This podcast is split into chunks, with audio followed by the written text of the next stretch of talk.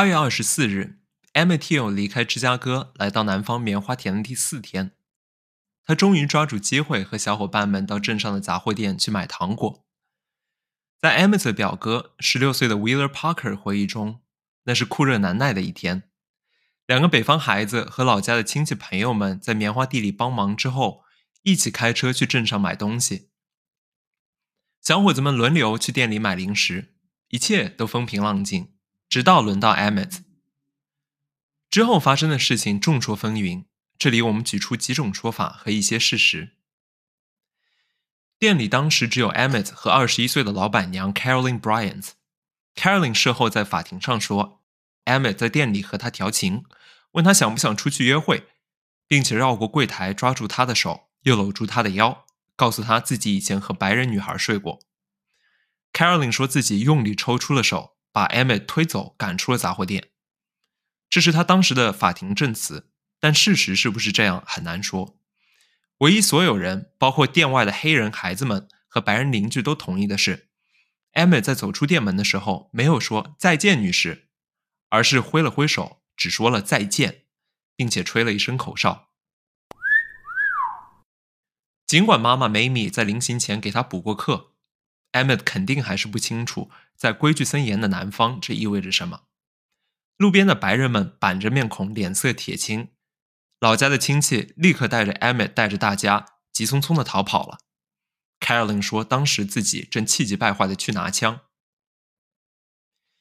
命案发生的四十多年后，和丈夫离婚的 Carolyn 接受媒体再次采访的时候，声称当时自己的证词是造假的。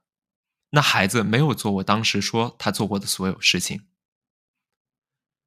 那她为什么要说谎呢？有无限种可能。一种是上一集提到的，丈夫 Roy 经常外出不在家，Carolyn 一个人照看生意和两个孩子不方便，她希望通过这种方法给丈夫敲响警钟，说服他打理杂货店。另一种可能性是，这声口哨让整个镇子的人认为 Brian 家名誉受损。要是 Roy 不采取行动，不仅相当于默认给自己戴绿帽子。而且给所有白人丢了脸，所以这种情况下，诬陷或者夸大 Emmett 的行为是给自己丈夫脱罪寻找理由。而从 Emmett 的角度，Emma 有没有可能和老板娘调情呢？并不是没有这个可能，但严重性骚扰的可能性不大。结合他平时外向和喜欢犯傻逗朋友开心的性格，可能他吹口哨是为了和朋友们开玩笑。至于他是不是和白人女孩相处过，只在芝加哥发生的概率并非为零，而且不像在南方那样是天大的禁忌。总之，闯祸的 Emmett 和小伙伴一路逃回了家里，选择不把事情告诉大人们，一连心惊胆战的过了几天。看到似乎没有报复找上门来，他们放心了一点。就在这时，Roy 给人开卡车运货回来了。他一到家就被街坊邻居通知了他们听说的事情的经过，气急败坏的他立刻就计划报复。二十四岁的他叫来了三十六岁的亲戚 J.W. Milam。这个 Milam 人高马大，是个两百斤的壮汉，还是个二战老兵，平时就是乡里一把。两人一合计，抄起家伙就找来了几个或是自愿或是被胁迫来的帮凶，趁夜色就前往 Moses Wright 家里抓人。于是就有了第一集开头的一幕。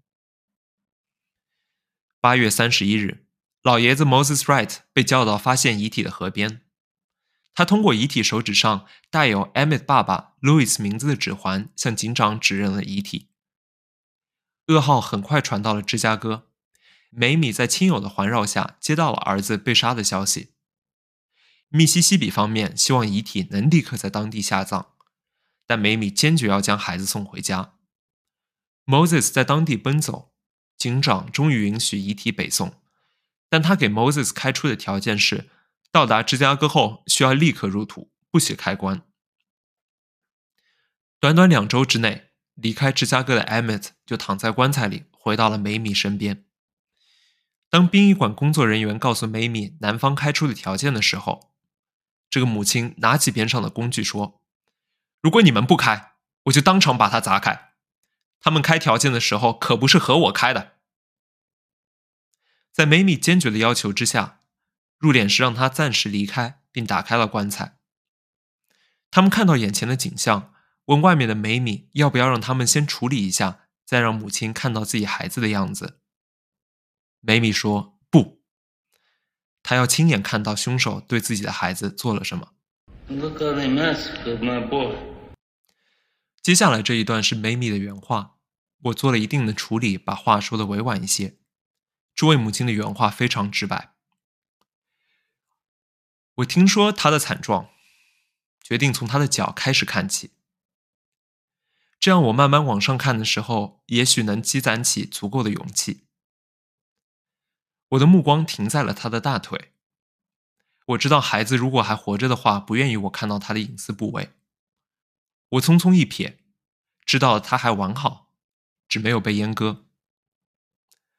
我看到了他手上的指环，再往上看，终于看到了他的脸。我一下子愣住了，因为一时间我不知道自己是不是在看一个外星人。他的脖子上有一道深深的勒痕，舌头耷拉在外面。他右眼珠被打出了眼眶，垂在脸颊上。他的鼻子被打碎了，像被人用切肉刀剁成了几截儿。就好像这样还不够，他们还从太阳穴打了一枪。我能从一边的弹孔看到另一边的光亮。我记得我问自己：至于这样吗？已经把他打成了这样，至于还要再开一枪吗？入殓时问梅米要不要尽量处理一下遗体。梅米说：只要做必要的处理。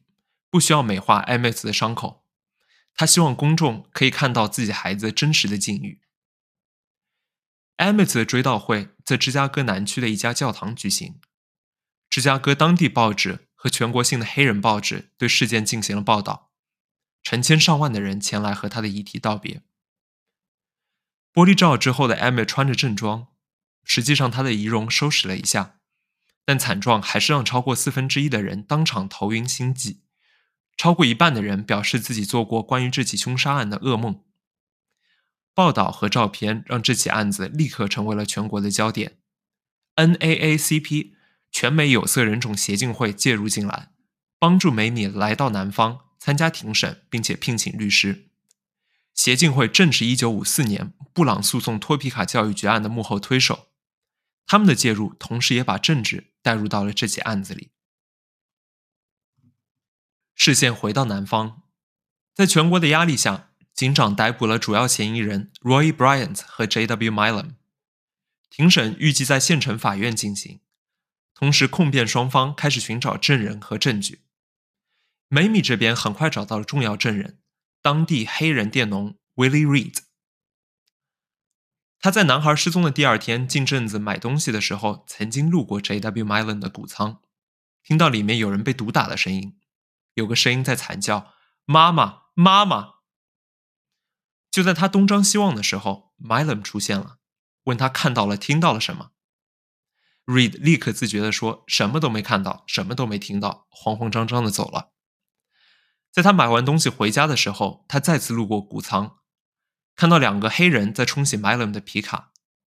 他看到车上有一只鞋子，问黑人兄弟：“那是谁的？”对方回答道：“Emmett。”顺着这条线索，梅米一方继续追查帮凶，但很快他们发现这些人销声匿迹了。在审判后才知道，他们被隔壁的警方以莫须有的罪名羁押了起来，相当于暂时藏起了重要证人。庭审很快就要在县城开始了，现场的气氛尤为低沉。在辩方这边，全密西西比州的白人精英和律师都全力支持两个被告。尽管他们事后纷纷承认，他们平时对这种所谓的“红脖子白垃圾”没有任何好感，也认为他们有罪，但在案件政治化之后，一切良心都得为了立场让路。南方保守媒体纷纷鼓吹这起案子的根源是，因为种族隔离还不够，要是白人和黑人老死不相往来，就不会有这样的悲剧发生。或者这起案子是苏联间谍谋划来破坏美国稳定、颠覆民主政权的。在开庭前，白人媒体采访黑人路人，被问起这起案子的意见，在镜头前的路人没人敢当众支持 Emmett。开审当天，宪法院里又闷又热，气温至少有四十多度。法庭内部也划分了专门的黑人区和白人区。陪审团是清一色的白人本地男性。警长作为证人之一来到法庭，走过媒体座位，对在场的黑人记者大声说：“早呀，黑鬼们！”并且大声向边上人抱怨：“这些黑人一旦去过北方，就不听话了。”出席的还包括密歇根州的黑人众议员。当在场警员知道他身份的时候，他们完全无法相信，认为这根本不合法。似乎是嫌法院气氛还不够一边倒。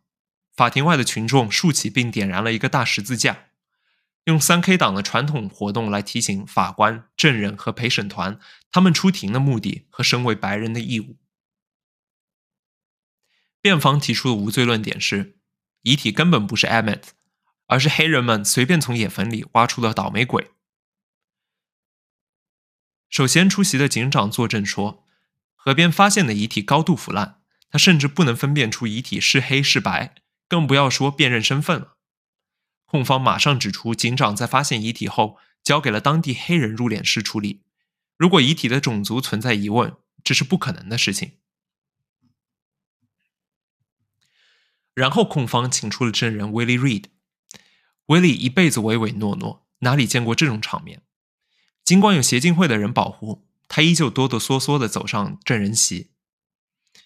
面对前排白人们如箭一般的眼神。和辩方律师咄咄逼人的问题，他的眼神游离，证词气若游丝，几乎没人听到他说了什么。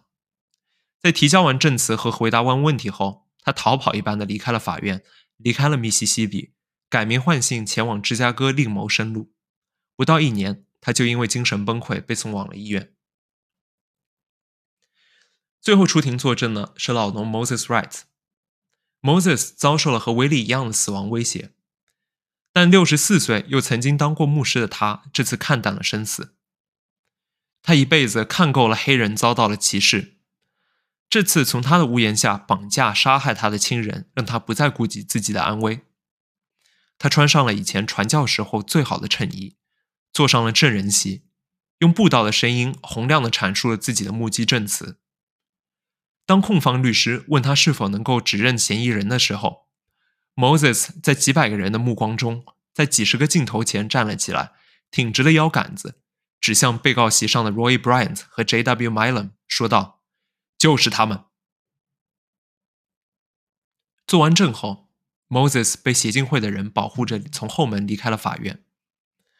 他被带上前往北方的火车，直到他去世，Moses 再也没有回到自己的家里。就在庭审还势均力敌的时候。一份不期而至的证据让主动权完全落到了辩方这边。这份证据是 Emmett 的父亲 Louis Till 上军事法庭的案底和死亡记录。他在意大利和另一位黑人士兵一起因为被控强奸一位意大利女性而被处以绞刑。在很多人眼里，虽然 Emmett 一岁后就再也没有见过自己的父亲，但 Louis 的犯罪史因为“龙生龙，凤生凤，老鼠儿子会打洞”的道理。可以说明 Emmett 也很危险，有侵犯 Caroline 的动机。Mamie 当年求之不得的消息，在政治利益的驱动下被翻出来大肆宣传。第五天庭审结果就要揭晓了，而 Mamie 告诉密歇根州参议员，自己根本不需要出庭，因为这只是作秀而无关事实。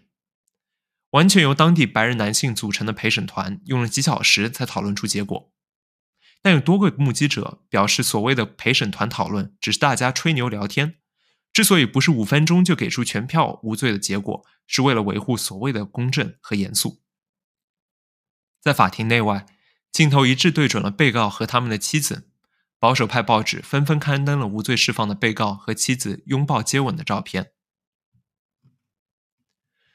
第二年，因为美国宪法第五修正案的保护。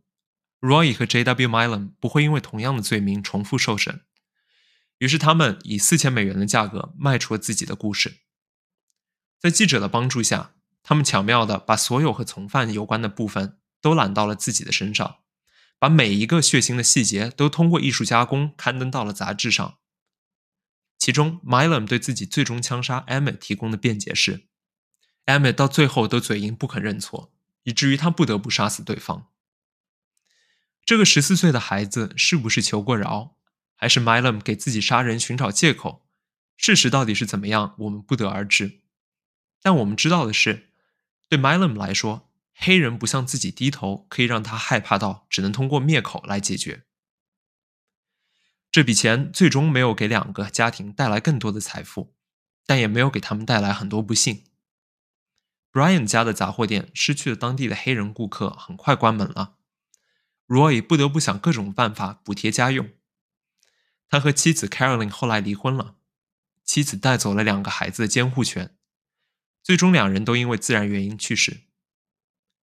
J.W. Milam 试图用这笔钱承包棉花田，但当地黑人不愿意给他打工，让他不得不出更高的工资聘请白人短工。很快，他也破产了。他和妻子最终死于自然原因。几十年后的今天，在 amy 的遗体被发现的地方，依旧立着一块纪念牌。这块纪念牌隔三差五就要更换一回，因为牌子上时常会出现弹孔和侮辱性标语。梅米回到学校读书，他后来成为了芝加哥地区公立学校的老师，在几十年的教学生涯结束后退休，在两千年前后死于自然原因。如果这个故事有一个闪光点，那就是黑人老农 Moses Wright 的意志。如果还有一个闪光点，那就是在审判结果出炉后的游行示威里，有一个黑人女性 Rosa Parks 几个月后在南方城市蒙哥马利拒绝在公交车上给白人让座，从而推动了民权运动。要是还有什么意义的话，那恐怕就是阻止种族主义最有效的一句话了：己所不欲。勿施于人。